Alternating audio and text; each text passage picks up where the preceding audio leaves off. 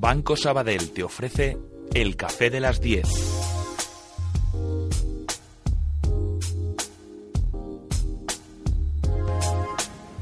Pues también desde la Bolsa de Madrid lo que hacemos es eh, plantear ese tiempo de reflexión, tertulia y análisis que tenemos cada día en Onda Inversión de 10 a 11 con ese café de las 10, hoy con muchos temas candentes eh, que tratar, ¿no, Adriana García? Eso es, empezaremos por Rajoy, que asegura que cumpliremos los objetivos del déficit impuestos por Bruselas, por lo que no tendrá que subir los impuestos ni hacer más recortes.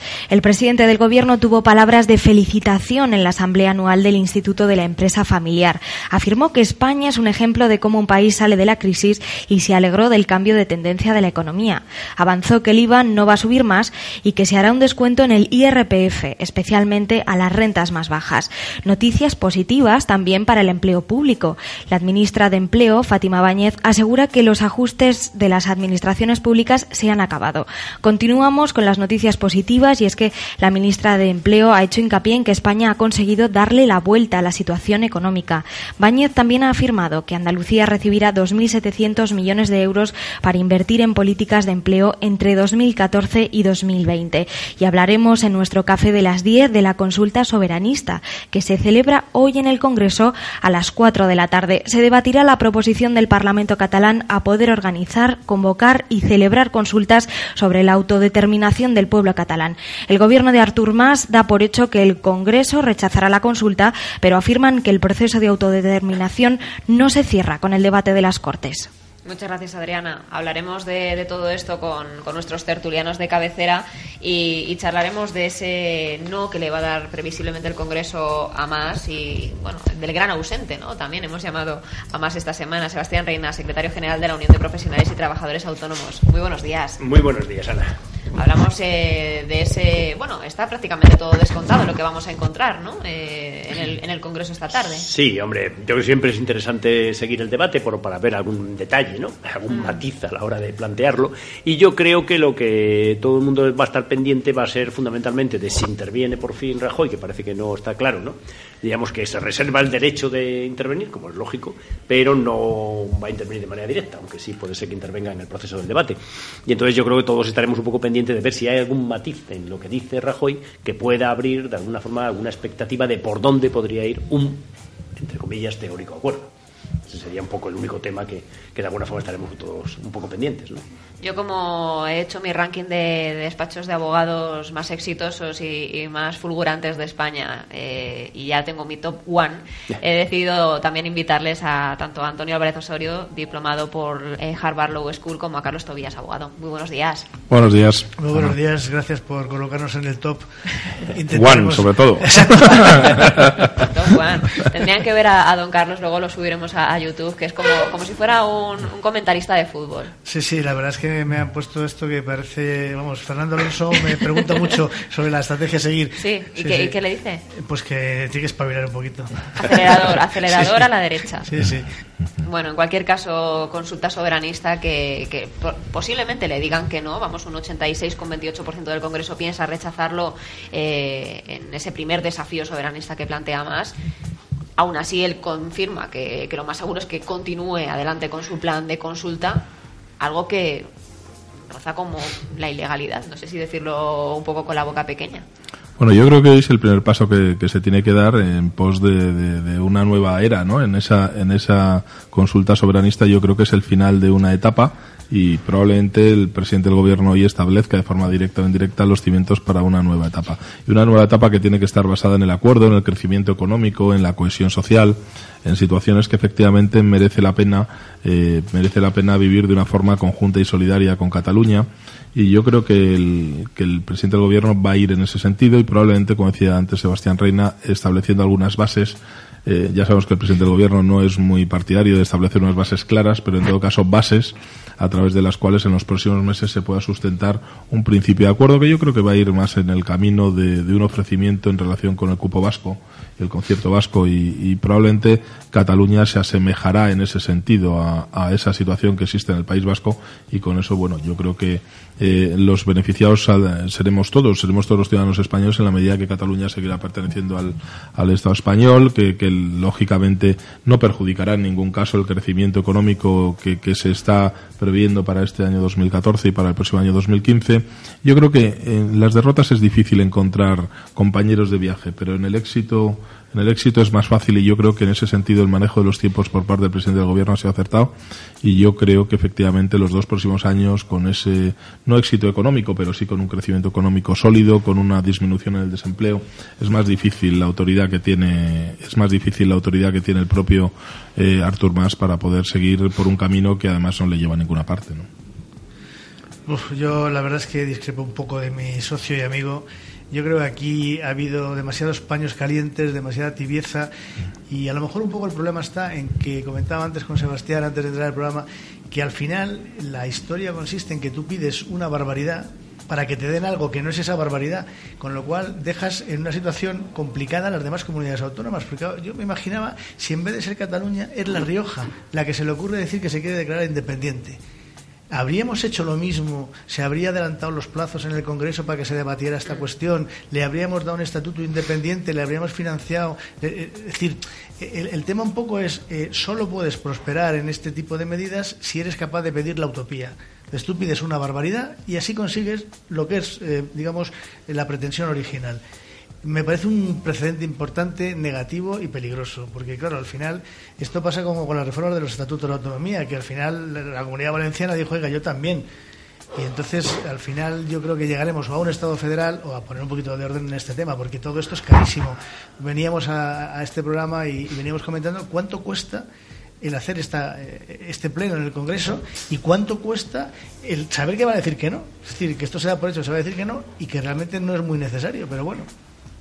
Sí, vamos a ver, eh, estoy de acuerdo lógicamente sobre todo en lo más importante y es que con este debate estamos perdiendo una enorme energía y además una energía de uno de los eh, territorios de nuestro Estado, digamos, más importante, que incluso ha aumentado en el PIB español en estos años y, en, la, producción industrial y, en muchos eh, otros ámbitos, lo cual quiere decir que la sociedad civil catalana continúa ¿no? viviendo, avanzando y, y, forzando la situación más allá de lo que piense cada uno de ellos. ¿no? Pero hay dos aspectos que yo quiero indicar. Uno, por una parte, a mí este debate, en la línea que lo decía antes Antonio, me recuerda las primeras tesis de Herrero de Miñón. Y perdón porque me vaya tan lejos, ¿eh? pero creo que es de las personas que ha puesto más claro, diríamos, eh, negro sobre blanco, su tesis. ¿no? Cuando dijo que el café para todos en las comunidades autónomas tendría una marcha atrás. Lo dijo claramente. Dijo, eh, vamos a ver, aquí hay tres comunidades históricas, que son Galicia, Cataluña y País Vasco, que son las que de alguna forma tienen que tener un tratamiento particularizado, que además la Constitución era lo que tenía previsto, particularizado, y Herrero Miñón siempre dijo y lógicamente no contra los andaluces, pero siempre dijo que el famoso referéndum andaluz pues había dado una marcha atrás, porque al igualar Andalucía a las otras tres, pues lógicamente abría la puerta para que el resto quisiera estar en el mismo nivel. ¿no? Y por lo tanto, él ya había mm, debatido este tema y, decía muy claro, y lo sigue diciendo, que al final se volverá de nuevo a una corresponsabilidad fiscal y a un tratamiento diferenciado de estas tres comunidades autónomas en la medida que quieran.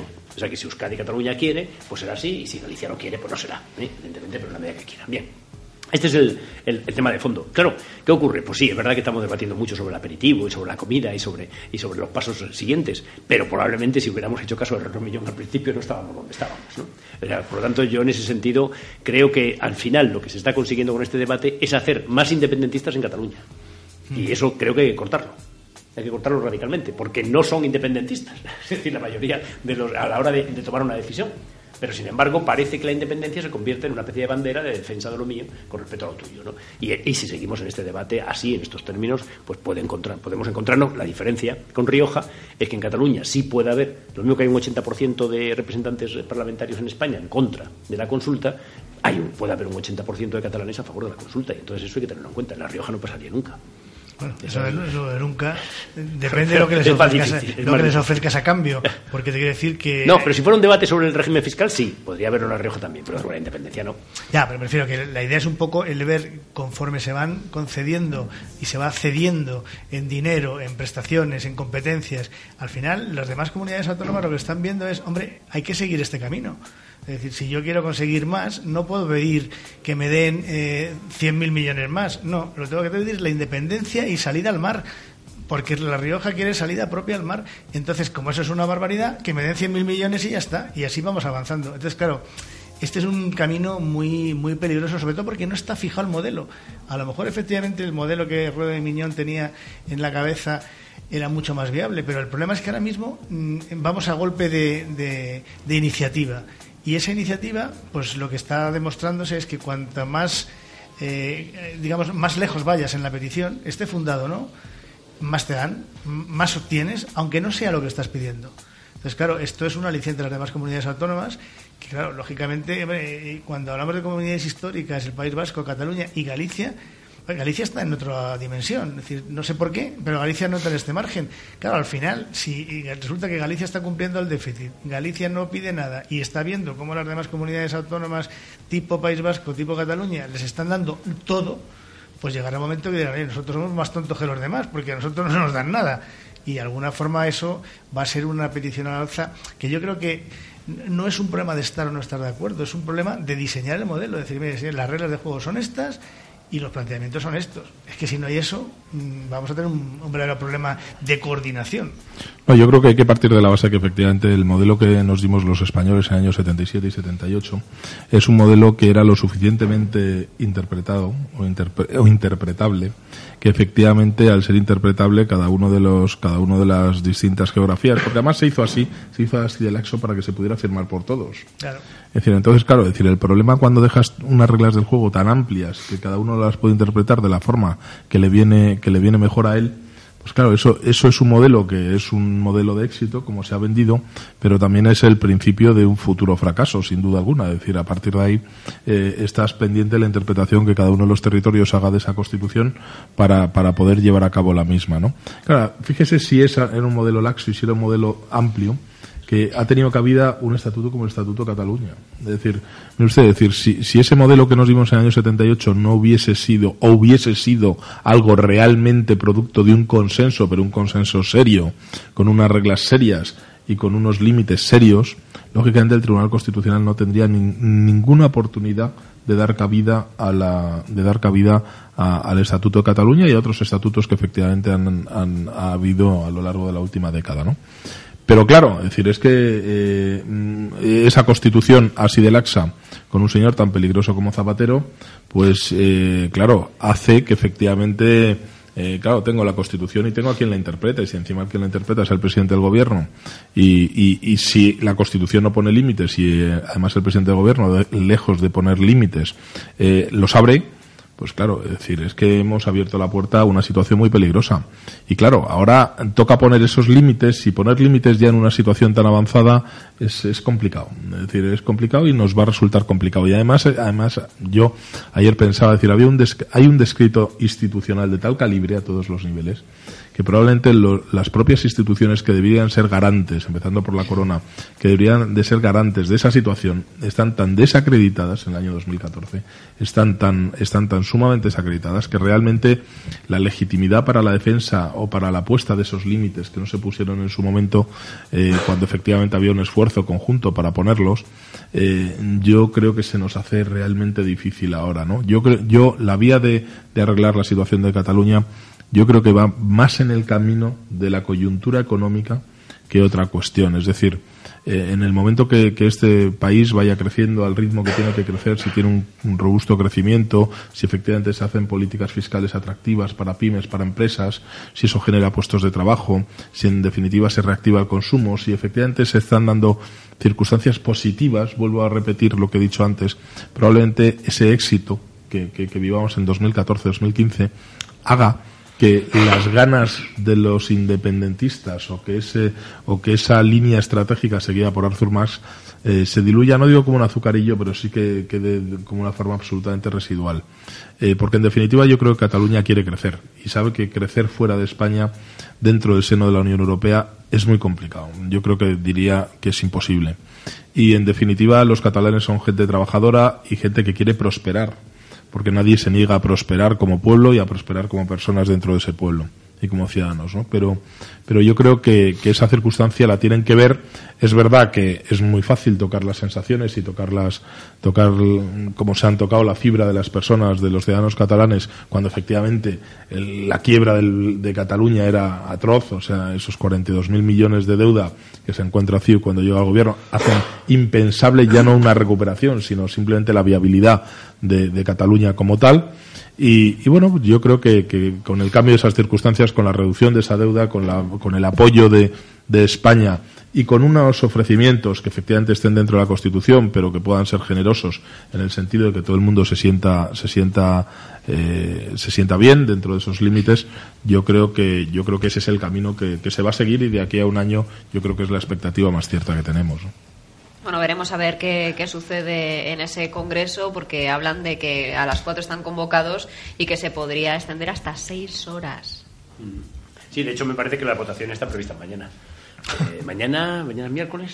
Mañana es miércoles. Mañana sí. es miércoles, creo que sí. Está previsto mañana o incluso, como hay más temas en el, en el Pleno, eh, incluso es posible que se acumulen las votaciones al final. Dicen, con lo cual sería jueves la votación como tal. Eh, porque se acumularía, se termina el debate, se vuelven a tratar otros puntos de orden del día y después se acumulan todas las votaciones. Pues ya sabéis que lo hacen para que luego no se dispersen, digamos, los votos, ¿no? Eh, y entonces que las votaciones sean al mismo tiempo. Entonces me han hablado, lo digo, pues nosotros tenemos un congreso nuestro precisamente el jueves y vienen los parlamentarios a la una y todos me han llamado diciendo, bueno, que sí, que vamos, pero, pero que no sabemos, claro, a qué hora hay que votar, ¿no? Y este parece que es un tema en el que todos tienen que votar, claro. Bueno, estaremos pendientes a ver eh, en qué eh, acaba todo y en qué porcentaje se mueve ese, ese no, que, que, hablan de superar ese 86%.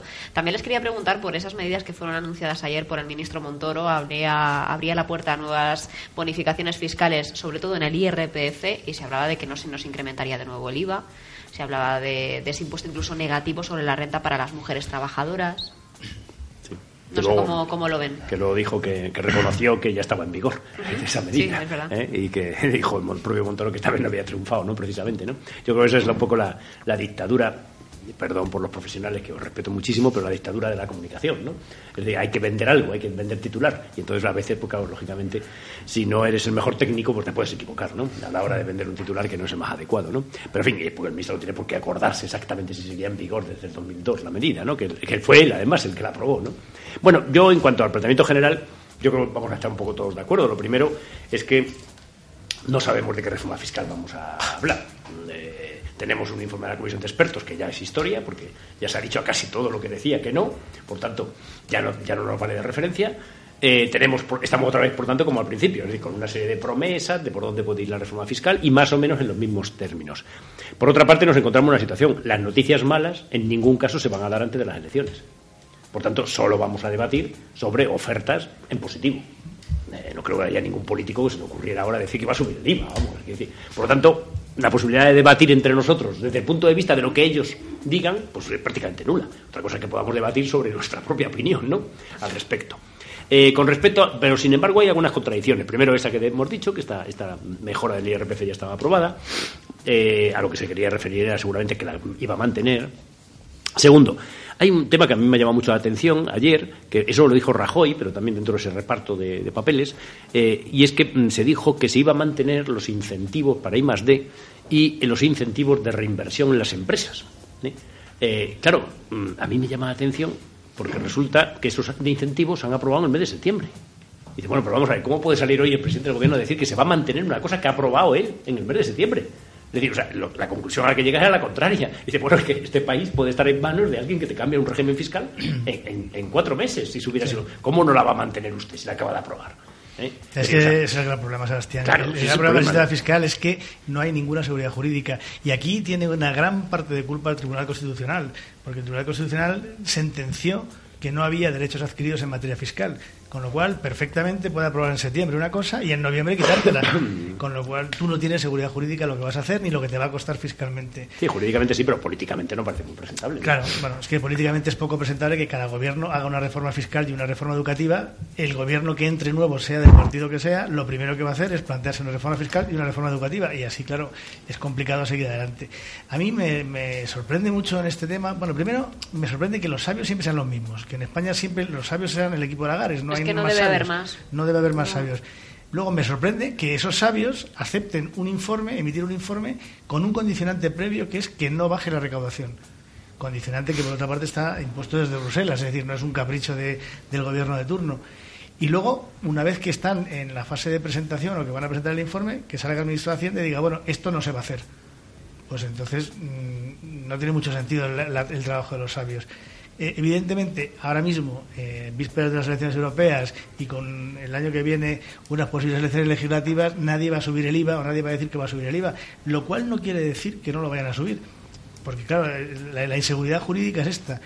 En cuanto a los incentivos, hombre, yo creo que los incentivos se van a mantener, pero cuando el presidente del gobierno, yo quiero ser optimista, cuando el presidente del gobierno, tres meses después de aprobarlo, te reitera que lo va a mantener, quiere decir que ya sabe que no te fías y dice, oiga, no, de verdad, hombre, confíe usted esta vez que de verdad que no lo voy a quitar, por lo menos en los próximos tres meses, que es un margen, digamos, de garantía que, que te va a dar, pero nada más.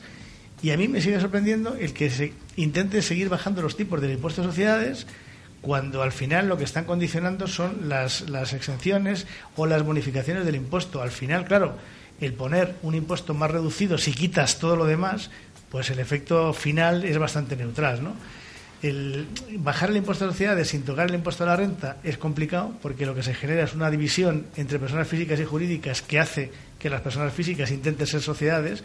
Había un antiguo ministro de Hacienda, Jaime García Ñoveros, sevillano con mucha gracia y salero, que él decía, yo no tengo amigos personas físicas, todos mis amigos son personas jurídicas, porque se movían un nivel de renta en que ya sus amigos todos eran SL, porque no, no tenían cosas propias, ¿no? Y esto, claro, es, no es más que una opción fiscal. Eh, luego vemos cómo en materia de autónomos eh, la inspección de Hacienda va por los profesionales que ejercen a través de sociedades porque entienden que, claro, lógicamente se están ahorrando las retenciones. Entonces, es difícil generar eh, regímenes distintos y negar la opción a que un profesional se pueda acoger a uno de los dos. son temas que en la reforma fiscal a mí yo me gustaría abogar por una mayor seguridad jurídica, es decir, que uno sepa qué atenerse. Luego, si no cumple la norma, que le castiguen, pero hombre, si la cumple, que no se la cambien. Por lo menos no con tanta no, yo creo que yo creo que ahora es el momento de es el momento del cambio político en ese sentido, ¿no? Yo creo que ha hecho y yo creo que estoy de acuerdo con las palabras del presidente del gobierno ayer y que yo creo que las hizo ayer y la semana pasada también en el mismo sentido, ¿no? Es decir, bueno, es el momento de volver a, a los ciudadanos el esfuerzo que ha hecho durante estos últimos cinco años, ¿no? Y sobre todo los dos últimos donde el esfuerzo ha sido absolutamente claro y, y muy concreto y profundo. Eh, yo creo que sí se va, yo creo que sí se va a reducir de una forma razonable los impuestos. Eh, no se pueden hacer barbaridades en este momento, es decir, la recaudación es la que es, la situación es la que es y, reducir de una forma masiva los impuestos conllevaría, sin duda alguna, entorpecer también el crecimiento, puesto que efectivamente no tendríamos renta disponible para, para inversión pública. Entonces, lógicamente, eso sería la pescadilla y se muerde la cola, ¿no? Pero yo creo que sí se van a retocar los impuestos, sí se van a reformar en el sentido eh, del máximo posible para que la renta disponible de los ciudadanos pueda volver al mercado vía consumo. Eh, tenemos ahí un problema latente de deflación, tenemos ahí un tema latente de deflación que solo única y exclusivamente se puede resolver metiendo dinero en el sistema. Y una de las formas que tienen los, los gobiernos para meter dinero en el sistema es rebajar los impuestos y dejar ese dinero a los ciudadanos. Entonces, eh, yo creo que esa es una política, no, no solo el Banco Central Europeo tiene que meter dinero y tiene que insuflar dinero al sistema para que, para que fluya el crédito y la gente pueda gastar, sino que es que los ciudadanos ya de lo que ganan si efectivamente tienen esa renta disponible y tienen un mayor porcentaje de renta disponible para ellos, eh, de esa propia ganancia la van a invertir, porque la tendencia ciudadana es a gastar, a consumir, a ahorrar. Es decir, por lo tanto, eh, en ese sentido se tiene que ser, yo creo, muy generoso por parte del Gobierno con la reforma fiscal, estableciendo claramente los límites de que eso no puede entorpecer el crecimiento del Producto Interior Bruto y que por tanto no se puede ver afectada de una forma masiva la recaudación porque eso ralentizaría la, la, la, salida de la crisis. ¿no? Pero yo creo que en ese punto eh, hay que buscar una estabilidad para que efectivamente se pueda volver a consumir y para que se vuelva para que vuelvan a tener los ciudadanos eh, yo creo que lo ha dicho algún miembro del gobierno ¿no? es decir el dinero donde mejor está es en manos de los ciudadanos ¿no?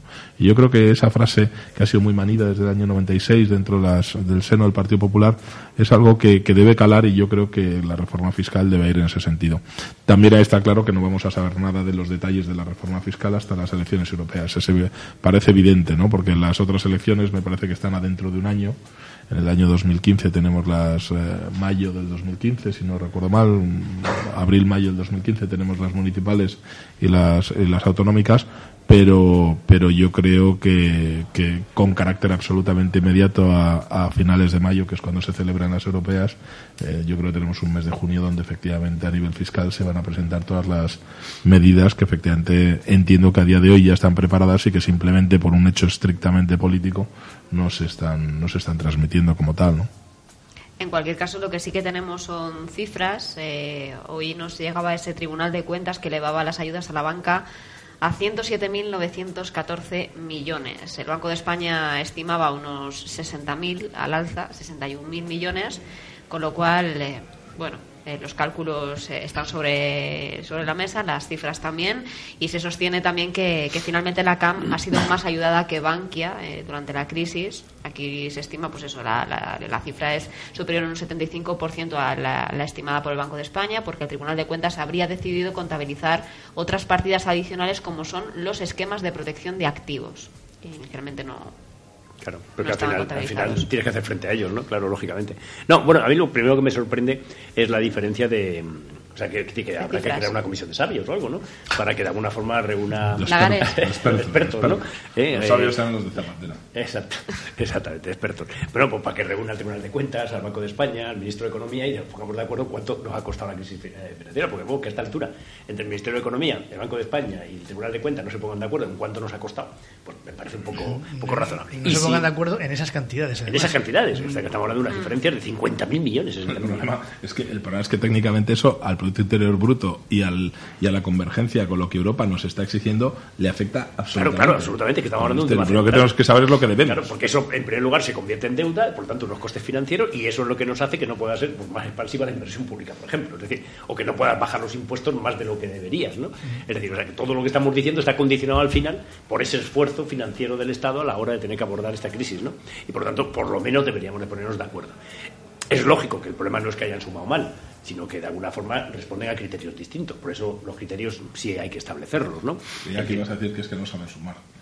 No, hombre, pues llego hasta ahí. O sea, espero, espero que saber sumar, seguro que saben sumar, ¿no? Por lo menos una calculadora sabrán utilizar. Pero, desde luego, por lo menos que no lo, lo presenten así. Es decir, que se, se junten los tres que hagan una rueda de prensa, que expliquen la diferencia y por qué sale esa diferencia y que nos expliquen cuáles han sido los criterios que han utilizado unos y otros y, y, es la causa por la que sale una cantidad menor. Es lo mínimo que yo creo que los españoles nos mereceríamos en este debate.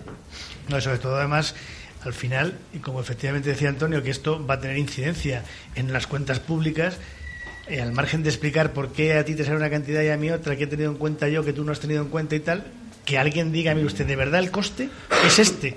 El criterio que sigue el Banco de España está muy bien, el del Gobierno estar muy bien, pero de verdad lo que hay que pagar es esto, porque en función de lo que haya que pagar habrá que tomar las medidas necesarias para hacer frente a ese pago. Entonces, claro, a mí me sorprende enormemente que las diferencias sean tan atroces. Es que no es que estás hablando de que a uno se le ha ido un piquito de, de los números, es que se le han ido 50.000 millones, que representa un, porcentaje brutal respecto a esta cantidad. Entonces, es muy importante saber, primero, cómo se ha calculado esto, porque a mí la impresión que me da, si, si he de ser sincero, es que se dijo una cantidad pequeña para que la gente no se asustara y poder ir avanzando, y luego ya, ahora que la cosa empieza a ir bien, pues ahora entonces decimos la verdad, mire usted, esto cuesta esta barbaridad. Y claro, hombre, eso supone una tomadura de pelo importante. No sé si es útil a nivel económico o a nivel político, pero desde luego a nivel ciudadano parece que los números ya no puede uno fiarse de nada, de, de, cualquier dato que te den, luego te van a manipular diciendo, no, bueno, es que no contamos con no sé qué partida que ahora hemos considerado que sí. Y, hombre, y el Banco de España como tal parece que esa independencia que no tuvo en la época de Fernández Ordóñez parece que ahora la está ejercitando, pero quizá un poco tarde, porque cuando salen estos datos ya la gente dice, bueno, va, es igual. En cualquier caso, ese Tribunal de Cuentas sería una de las cifras que tenemos eh, sobre la mesa este martes y también tenemos ese dato de morosidad eh, en el sector del comercio, que ha subido un 50% en 2013 y se sitúa en el 15,2% de, del total, mientras que 12 meses antes era del 10,72%. Al final eh, la morosidad eh, sigue subiendo y bueno, eh, también hay plazas nuevas que convocar referentes al Ministerio de Hacienda, ¿no? A los técnicos de Hacienda. No, la morosidad sigue subiendo porque no deja de ser un fiel reflejo de lo que está pasando en la economía española. Es decir, al final cuando la gente tiene poco dinero, eh, intenta poner el dinero en lo que realmente mm, puede, ¿no? Para vivir o para intentar sobrevivir.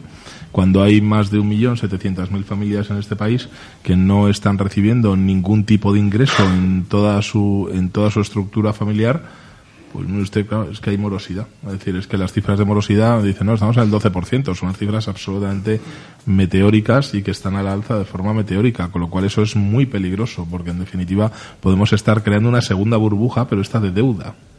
Con lo cual, eh, bueno, eso, ese tipo de ese tipo de porcentajes hay que saber manejarlos. Irán, entiendo que desapareciendo, esa es la confianza que habrá en los políticos, en los gobernantes. Existirá la confianza de que efectivamente a medida que haya un crecimiento económico y que por tanto haya menor desempleo, pues que esas tasas de morosidad bajen, que parece algo lógico y que debería estar en concatenada una cosa con otra, sería debería ser la consecuencia causa-efecto en ese sentido. Y, bueno, pues vamos a ver, pero desde luego, en cuanto a cifras, eh, no es muy permisible eh, en grandes cifras a día de hoy que estemos ante casi un 26% de paro y un 13% de morosidad. O sea, eso para un país es, es complicadísimo de superar. Sí. hay que añadir un, un, elemento y es que esta morosidad se refiere básicamente a una morosidad interempresarial dentro del sector comercial. Es decir, o sea, es lo que deben, o el retraso en lo que deben, diríamos, las grandes distribuidoras comerciales en la compra a los proveedores. Es decir, no hay, no hay normalmente morosidad, puede haber en algún caso una morosidad, diríamos, de compradores finales, eh, pero normalmente suelen ser a través de, instituciones financieras, por lo tanto aparece como morosidad de crédito ¿no? financiero, no aparece como morosidad comercial directa. Eh, y esto tiene un origen un origen que, que, a veces, pues claro, esto de la propaganda política es lo que hace, que tapa todo, ¿no? Y esto de un origen que ya dijimos hace mucho tiempo, se creó, se hizo una ley de morosidad, estupenda, de las mejores de Europa, por tanto nada que decir en contra, pero al mismo tiempo se aprueba una ley orgánica de, comercio, de minorista, la LOCMI, donde se dice que las condiciones de, de cumplimiento de los plazos que dice la ley de morosidad no se cumplirán en el caso de la distribución comercial. Es decir, que cabe el pacto en contrario. Es decir, que se tendrá que establecer cuáles son las, eh, fechas de pago, los famosos 30, 60, 90, pero que cabe con el proveedor el pacto contrario en determinadas circunstancias. Claro, con lo cual vuelves a abrir otra vez el pacto contrario en otra ley para todo un sector como es el de la distribución comercial, que es básico en otro país. Pues lógicamente es un, país básicamente de comercio, ¿no? Por tanto, es un sector fundamental. Y además, los que más sufren, porque son los proveedores, sector primario, etcétera, que son los que están, son los que tienen que después estructurar la, economía, ¿no? Es decir, si tú no vendes a través de la red de distribución, claro, tenemos que, ¿cuál es el problema? Que tenemos una muy concentrada eh, no llega a los niveles de oligopolio que de otras energías y de otros sectores, pero sí tenemos muy concentrada, digamos, la distribución comercial en España minorista, ¿no? Porque, porque no tanto porque no haya muchos sitios de venta, que los hay todavía, mucho pequeño comercio, sino porque la distribución sí está en muy pocas manos, ¿no? Y por lo tanto, aunque tú compres en un comercio minorista, lo cierto es que a ese comercio le ha llegado a través de una red de distribución muy concentrada, ¿no? Y esto es lo que está eh, implicando que haya una alta morosidad todavía en el comercio. Entonces, este es uno de los problemas y de los temas que habrá que resolver. la ley de morosidad también se cumple de cualquier manera, porque la propia administración es la primera que no cumple. es decir, la ley efectivamente está muy bien, pero luego se buscan tantas excepciones y tantas historias, al final se dice que no cabe pacto en contrario, hombre, salvo que haya una ley especial que lo diga, y aparecen un montón de leyes especiales que lo dicen, y al final resulta que, bueno, a lo mejor la tía María de su casa tiene que cumplirlo, pero claro, justo para esa no sabes para la que, se hizo la ley. Entonces, al final, la ley de morosidad se ha quedado en un buen ejercicio jurídico, es decir, es un buen diseño de ley, decía Sebastián, de las mejores de Europa, y probablemente va a estar a estrenar, porque es que no, no se cumple, en, en la práctica no se cumple. Y al final, hombre, efectivamente no hay posibilidad de pacto en contrario en muchos casos, pero el tema es, mira, o lo hacemos así o no lo hacemos. Entre otras muchas cosas, porque si a mí a través de la distribución no me pagan, pues difícilmente voy a poder pagar yo. Con lo cual, bueno, pues eh, o bloqueamos la operación o bueno, o, seguimos lo que estábamos haciendo antes. Yo creo que, que, el problema de hacer una ley muy buena, que ya es difícil hacerla, pero que se puede hacer, es que si luego te la cargas con otras leyes en paralelo, pues es un esfuerzo baldío y sobre todo ineficaz. Pero bueno, a nivel de titular parece que genera una seguridad y en la práctica cuando te metes no la hay. Pues yo creo que sería muy importante el poner un poco en orden porque esto es como todo, es decir, eh, esto es un círculo que depende para que lo vaya. Si tú consigues pararlo y cambiar la dirección del círculo, el efecto es piramidalmente positivo, en lugar de ser piramidalmente negativo como es ahora. mm, hombre, sé que no es fácil, o sea, no, esto es una, una forma de, explicar el tema, pero que realmente por ahí deben ir los tiros. No parece hecho una ley estupenda, luego ya ha cumplido como, como gobierno. El, el sector de la distribución tiene una importancia enorme y, y luego, claro, es un sector que dinamiza, es como las venas que reparten a todo a toda la, la, sociedad española y de ahí dependen que eso vaya bien implica que lo demás debería ir también bien.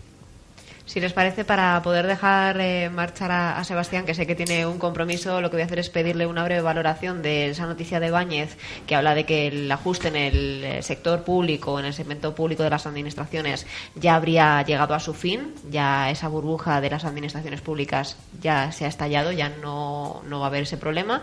Y por otro lado, también eh, teníamos la noticia de que había contratado una consultora privada para luchar contra el fraude. Ayer nos preguntábamos en el Café de las 10 precisamente en Invirtiendo la Mañana, si no hay suficientes técnicos o personas especializadas dentro de los diferentes ministerios de Economía, Hacienda y demás para poder asumir eh, y luchar contra ese fraude, que teníamos que contratar a alguien externo y volver a sacar la chequera. Sí, eh, por supuesto. También se contrató a una empresa externa para que valorara la reforma laboral. Y, del banco de, y algo del Banco de España también. ¿Eh? También están pendientes de. Sí, sí, sí. Hay varios informes por ahí pedidos que. Yo, hombre, lo de las comisiones de expertos lo prefiero, por lo menos cuestan menos dinero, me imagino. ¿no?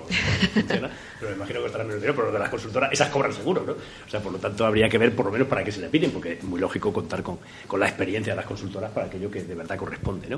Bueno, vamos a ver. En cuanto al tema del ajuste en el sector público, bueno, no sé, no, no es la ministra de Empleo la, que principio eh, está interviniendo directamente en ese tema, porque eso corresponde a Hacienda ¿no? y administraciones públicas, son ellos los que lo tienen que decir. Yo creo que se está refiriendo al hecho de que como se han sacado una serie de plazas, sobre todo de promoción interna, pues lógicamente ha aprovechado la oportunidad para decir que bueno que se ha acabado el ajuste. A mí me parece, este tipo de afirmaciones me parece siempre peligrosas, porque luego te lo tienes que tragar, ¿no? Eh, eh, primero porque hablamos del sector público, el sector público es muy grande, no solamente depende de ella, o del gobierno, ¿no? Depende de las comunidades autónomas, depende de muchos ayuntamientos, y por lo tanto, en este momento, desde luego, hay algunas comunidades autónomas, la primera la Generalitat, por ejemplo, que tiene bastante pendiente ajustar bastantes cosas en el sector público, ¿eh? sobre todo desde el punto de vista de, una mejor funcionalidad y de un mejor funcionamiento de la, de, la, de la, gestión. ¿no? Pero vamos, en todo caso, yo creo que el problema de este país no es el peso del sector público, me refiero al peso bruto, sino la eficacia del sector público. Para mí ese es el debate. Es decir, yo creo que lo que hay que hacer es debatir realmente si lo que estamos pagando como sector público, y sobre todo en, personal y en medios, pues realmente responde a la eficacia que está produciendo el país, a la competitividad y al, buen funcionamiento del país. Y esa es la parte que yo creo, eh, no sé si una comisión de expertos o una consultora, pero alguien debería de intentar darnos una conclusión. Con respecto al tema de del fraude. Vamos a ver, si es que hay cosas que salen, lo lees en los medios y tal, y realmente te llaman la atención, ¿no? O sea, no sé si habéis visto, por ejemplo, que estos días hablaba de que se iba a hacer un control de los apartamentos de alquiler ilegales. Solamente hay que entrar en Internet. Tienes 40.000, 50.000. En este momento hay una oferta de 40.000 apartamentos de alquiler ilegales en Internet. Si no hace falta ninguna consultora ni hace falta nada, lo único que tienes que hacer es que haya personal especializado en Hacienda que empiece a mirar toda la oferta de apartamentos y empiece a llamar por teléfono. Porque todos además tienen el teléfono, claro. Lógicamente, como son ilegales, tienes que llamar directamente al, propietario. Y eso está pasando. Y eso en algunas comunidades autónomas, por ejemplo, en Canarias se ha resuelto. ¿Pero por qué se ha resuelto?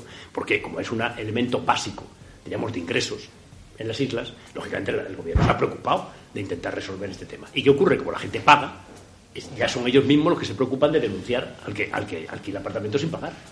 Que es lo mejor que puede haber en estas cosas. Nosotros, por ejemplo, en el comercio ambulante, ¿cómo lo hicimos? Conseguir que todos los comerciantes ambulantes pagaran los impuestos municipales y pagaran la cuota de seguridad social de Hacienda. ¿eh? Y como pagan todo la cuota de seguridad social, echan a los que son ilegales, claro. Porque es una competencia desleal. ¿eh? Por lo tanto, yo de verdad creo que no hace falta ninguna gran análisis. Hay muchas cosas que se pueden sacar por Internet, simplemente. Y lo que hace falta es cómo encontrar un modelo básico para resolver el problema de la economía sumergida o informal, que es el palo y la zanahoria. Es decir, si solo es palo, mal funciona. Y si solo zanahoria, también mal funciona. Hace falta zanahoria para incentivar la regularización de determinadas actividades y, obviamente, el palo para aquel que, teniendo el incentivo, no se ha acogido a él. Y eso es lo que hay que hacer y no hace falta gastarse dinero, creo yo, en consultoras para eso. Dejamos a, a Sebastián que, que, se pueda eh, marchar, que tiene una cita pendiente y le esperamos próximamente en Invirtiendo en la Mañana. Vamos a terminar estos últimos diez minutos con eh, mis abogados de cabecera. Pues muchas gracias. Tengo una cita además sobre el empleo juvenil en el Congreso de los Diputados, que es un tema muy importante. Pues a lucharlo Así que bien. alguna opinión. Bueno, pues a, a, lucharlo a, bien. a ver si arreglas lo mío. Vamos, El empleo juvenil. He dicho juvenil, he dicho por eso, juvenil. por eso digo lo mío. Gracias, Ya Sebastián, ves. por venir. En cualquier caso, me gustaría preguntarles qué opinan eh, sobre el caso de, de Báñez y del empleo público y un poco las administraciones.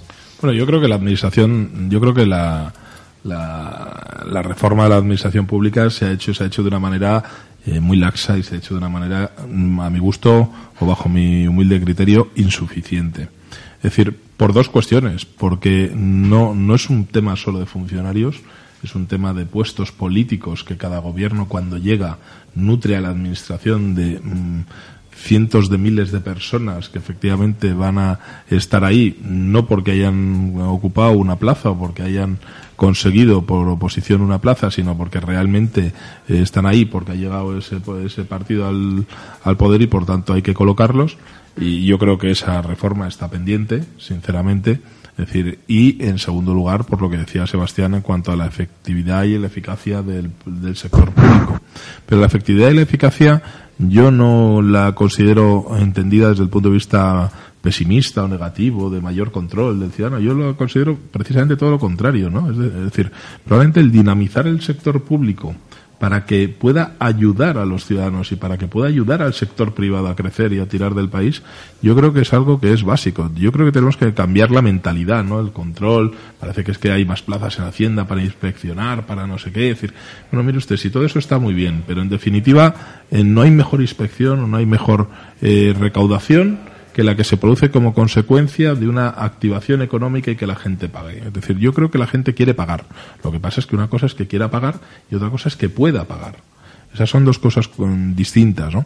Y, dentro del querer pagar, dentro del querer pagar, yo creo que el sector público tenemos que cambiar esa mentalidad. Yo creo que también la tienen que cambiar los políticos para que el sector público no deje de ser otro motor para que efectivamente entre sector público y sector privado se, se puedan conseguir unos objetivos. Y eso no se hace, es decir, mire usted, si, si la mejor forma de recaudación, y yo creo que ya lo comprobamos en el año 97, 98, 99, la mejor forma de recaudación era precisamente generar riqueza, generar actividad económica y por tanto, es decir, eh, todo el mundo sale ganando. Es decir, cuando hay compraventas, cuando hay, eh, hay actividad económica, se terminan pagando todos los impuestos que refleja cada una de las operaciones que se hacen.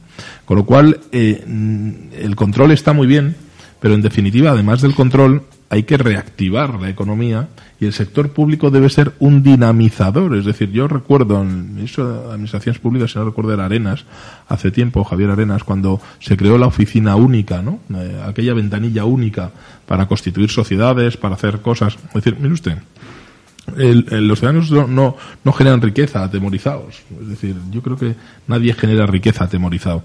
Es decir, los ciudadanos generan riqueza si se les ponen las bases por los políticos y por el poder eh, legislativo y el poder ejecutivo para que para que puedan generar riqueza y por tanto generar puestos de trabajo, generar consumo y, y generar y generar impuestos, ¿no? y generar recaudación.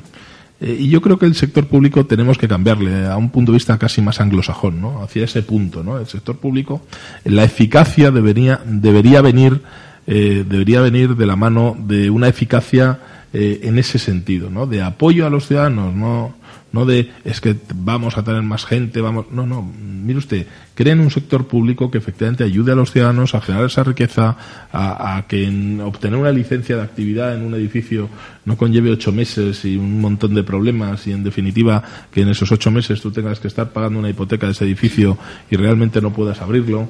Es decir, eh, eso al final conlleva, porque nadie compra un edificio para no poder abrirlo, pero conlleva el no poder generar puestos de trabajo porque no puedes fichar a gente para que trabaje cuando realmente no tienes el sitio donde trabajar. Bueno, pues todas esas cuestiones que, que efectivamente dependen del sector público, yo creo que deben ser una, de- de- de- deben, deben dinamizarse hasta el punto que, que- consigamos que, que algo que es malo termine siendo bueno, ¿no? Y que algo que realmente resulta antipático termine siendo simpático.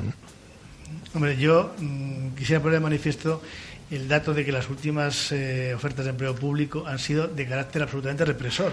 Es decir, se han creado puestos de, funcionarios públicos para policía, para inspectores de Hacienda, es decir, órganos de recaudación que van buscando esquilmar al ciudadano de tal manera que como hace falta dinero, ¿de dónde hay que sacarlo? De la gente, tenga o no, hasta donde lleguen. Es una cosa de la Edad Media, de un planteamiento medieval que afortunadamente ahora empieza a cambiar porque se han sacado plazas de otros cuerpos, pero la tasa de reposición sigue siendo cero, porque al final se jubila más gente que entra. Y efectivamente yo comparto con Antonio la idea de que el sector público no tiene que ser un esquilmador del ciudadano, sino al contrario, un, elemento más que dinamice la, sociedad. La administración tiene que estar al servicio de los ciudadanos para conseguir que efectivamente sea más fácil generar riqueza. Y hombre, hay que decir en honor del funcionario que los funcionarios al servicio de la Administración española, en su gran mayoría, son eficaces, están disponibles para ayudar al ciudadano y que la Administración pública ha mejorado. Las nuevas tecnologías de la información han facilitado el acceso de los ciudadanos, pero que realmente la imagen negativa es que parece que siempre que vas a la Administración vas a, a ver qué pega me ponen, a ver qué es lo que no tengo el vuelvo a usted mañana de Larra, pues ahora se ha convertido en que algo me va a faltar seguro. La normativa es muy complicada y seguro que algo he hecho mal. Mm, hombre, esto debería cambiar. Esta vez en la oferta de empleo público salen plazas que no son en represoras, entre comillas, o de control, y aunque es cierto, claro, que el mayor número es para, para inspectores de Hacienda, para cuerpos de Hacienda, para recaudar dinero. Otro tema que también llama la atención, que es una medida políticamente hábil, es las medidas de promoción interna, que es una forma de contentar a cuerpos de, digamos, nivel inferior que les permite el acceso por promoción interna mucho más barato que convocar oposiciones o sacar gente nueva que la tienes que pagar de entrada y una forma de de alguna manera camuflar esta tasa de reposición cero, porque efectivamente si yo, eh, personal del grupo B, lo paso a grupo A, primero, el del grupo B se queda muy contento, Segundo, me sale más barato que convocar las plazas nuevas. Y tercero, oculto el que me van a quedar plazas de grupo B vacantes, porque claro, los que ocupaban esas plazas no los voy a reponer. Entonces, de alguna forma es, con la misma gente, hago las mismas cosas, me cuesta un poco más y encima los tengo contentos. Y no repongo, o sea, no sigo generando una burbuja funcionarial. Hombre, es un planteamiento hábil y que yo creo que a lo mejor va en esa línea. Y por último, para terminar con este análisis así una visión rápida, cuando se habla de la administración en sentido global, de que ya se ha terminado el ajuste de las administraciones públicas, hombre, yo le invitaría a Fátima Báñez a especificar un poquito. No todas las administraciones públicas son iguales, la administración local es un desastre y hay algunos, eh, algunas administraciones públicas que le queda mucho, mucho por hacer. Bueno, vamos a estar pendientes de, cómo se, se, llega con ese ajuste de plazas eh, públicas. En cualquier caso, lo que tenemos también es una caída del precio de la vivienda, nuevamente publicado, y también una deuda en mínimos eh, que, parece que también anima a ese apetito inversor de compañías como como A-Dreams, que hoy empezará a cotizar en el mercado continuo y que seguiremos en directo en, en Onda Inversión. No sé si ustedes van a estar eh, pendientes entonces de lo que suceda esta tarde o, ya esperamos a leer los periódicos el jueves después de lo que nos ha dicho Sebastián. Sí, yo creo que sí, que el resultado ya se sabe. Aquí es como cuando el Madrid ganaba la Copa Europa, que no se discutía si iba a ganar el Madrid o no, sino por cuánto. Entonces aquí realmente la expectativa es si vamos a pasar del 85% de no o, o lo vamos a quedar antes, ¿no? Yo creo que en definitiva nos, nos tocará trabajar al resto de los españoles mientras se debaten estas cuestiones, ¿no? Porque al final no tienes mucha oportunidad de hacer otra cosa que no seguir pedaleando y seguir trabajando, ¿no? Pero bueno, yo lo que quiero para el debate de esta tarde, en todo caso, es que sea un debate positivo y que, y que posiblemente se tienda la mano a unas bases futuras para que, para que no se lleve a cabo el, eh, el día 9 de noviembre esa consulta y para que no se lleve a cabo, pero no por un sistema, como decía antes Carlos, de represión, sino porque efectivamente se llegan a acuerdos donde la gente se sienta bien, tanto los ciudadanos catalanes como, como el resto de los españoles, y que, efectivamente pues que se lleguen a acuerdos que sean eficaces, que sean productivos y que sean para que ambas sociedades conjuntamente pues puedan conseguir sus hitos y sus objetivos. ¿Ya les han llamado de, de Forbes para incluirles en el, en el ranking? Yo creo que no, porque yo creo que, como ha dicho mi, mi querido amigo, somos tan top one que ya eso no se discute. Están discutiendo sobre el resto de la escala. No, pero parece que Bill Gates se ha quejado de que le hayan puesto detrás de nosotros. ¿eh? Sí, sí. lo, lo, he escuchado por los cascos de Alonso, ¿no? no sabía que Bill Gates era abogado. ¿eh? Una, una, cosa, una cosa que me gustaría puntualizar, has comentado un dato que ha vuelto a bajar el precio de la vivienda y me gustaría que esto eso sirviera. Dicen, eso dicen porque en algunas zonas, obviamente, comentábamos que es un mercado residual y que tampoco. Eh, pero que los organismos públicos, eh, administraciones eh, públicas, ayuntamientos, Hacienda, comunidades autónomas, a la hora de poner los valores fiscales, no sigan subiendo los valores catastrales, los valores de, del coste fiscal de los inmuebles al margen y de espaldas a la realidad económica.